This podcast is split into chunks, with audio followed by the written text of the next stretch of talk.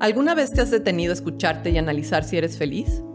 ¿O vives en automático como una balsa a la deriva, sin rumbo, dejándote llevar por la corriente y reaccionando ante las olas que la vida te arroja? Si eres feliz o infeliz en tu vida, no tiene nada que ver con tus circunstancias externas, sino con tu mundo interno, tu estado psicológico, y la clave está no en lo que te pasa, sino en cómo reaccionas ante lo que te sucede. La forma en la que reaccionas es tu vida. Estamos tan enfocados en la mente racional que nos hemos olvidado de conectar con nuestras emociones y nuestra esencia. Fuimos educados y hemos educado solo hasta el punto donde podemos ganarnos la vida y quizá casarnos. Pero la solución de todas las demás y más complicadas preguntas de la vida se dejan a nuestra interpretación e ignorancia. Construimos un estilo de vida que tiene que ver con las cosas externas y materiales, pero es muy diferente construir nuestra calidad de vida, que tiene que ver con nuestro mundo interior, es decir, cómo experimentamos nuestra vida y nuestras emociones. Para esto, me gustaría ahondar un poco más y definir qué son las emociones.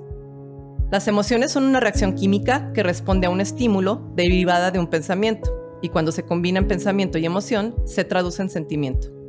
Es decir, es un estado psicológico que implica tres componentes, una experiencia subjetiva, una respuesta fisiológica y una respuesta conductual. Cuando tenemos un pensamiento que desencadena una emoción, esta emoción se absorbe en el cuerpo en aproximadamente 6 segundos. O sea que de nosotros depende si la perpetuamos dándole vueltas y vueltas manteniéndonos en ese estado, o la reconocemos, la aceptamos y la atravesamos para que se desvanezca. Hay más de 270 emociones humanas. Desde que nacemos, a los 7 años, estamos abiertos y receptivos al ejemplo de nuestros padres y nuestro entorno. De ahí vamos aprendiendo y las emociones que sentimos nadie nos enseña a manejarlas, simplemente nos vamos adaptando, evadiendo o reprimiendo nuestras emociones para que nos premien o sentirnos amados, o nos reconozcan, o nos den lo que queremos. Lo mismo pasa a lo largo de nuestra adolescencia, para poder pertenecer.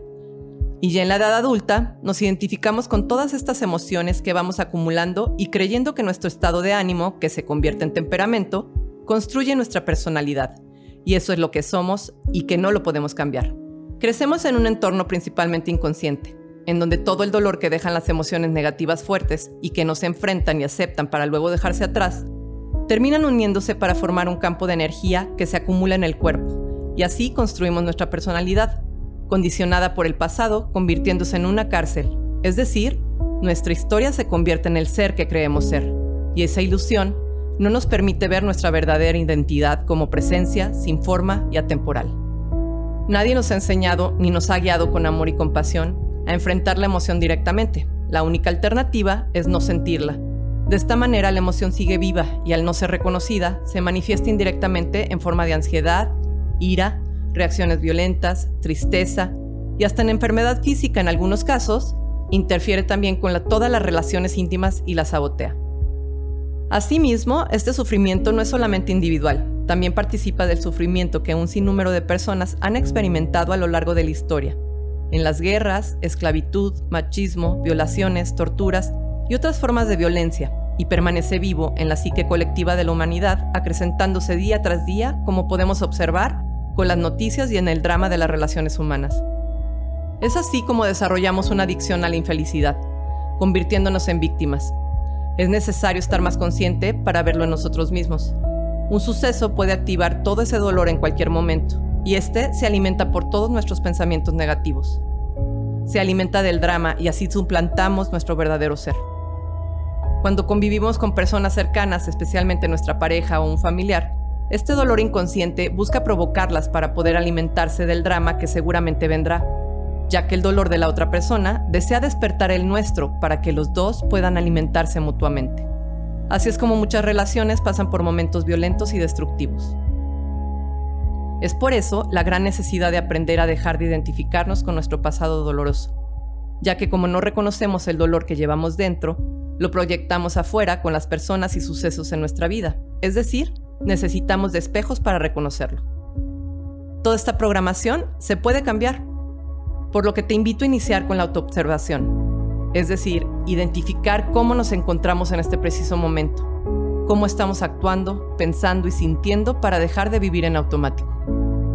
La única manera de trascenderlo es asumiendo la responsabilidad por nuestro estado interior en este momento, Aunque la culpa parezca justificada, mientras culpemos a los demás, continuaremos alimentando nuestro sufrimiento con nuestros pensamientos y permaneceremos como víctimas. Cuando reconocemos esta realidad, se alberga el perdón. Con el perdón se disuelve nuestra identidad de víctimas y aflora nuestro poder verdadero. Reaccionamos o actuamos de forma programada en un 95% y únicamente el 5% de nuestro actuar tiene que ver con una decisión consciente. Y si queremos cambiar, tenemos que aprender a observar aquello que no nos gusta dentro de nosotros para poder modificarlo. Entonces, si nosotros somos conscientes en este momento y reconocemos nuestra emoción y nuestro estado de ánimo, podemos transformar nuestra personalidad para poder crear nuestra vida y dejar de reaccionar ante ella. Atrévete a regresar a ti.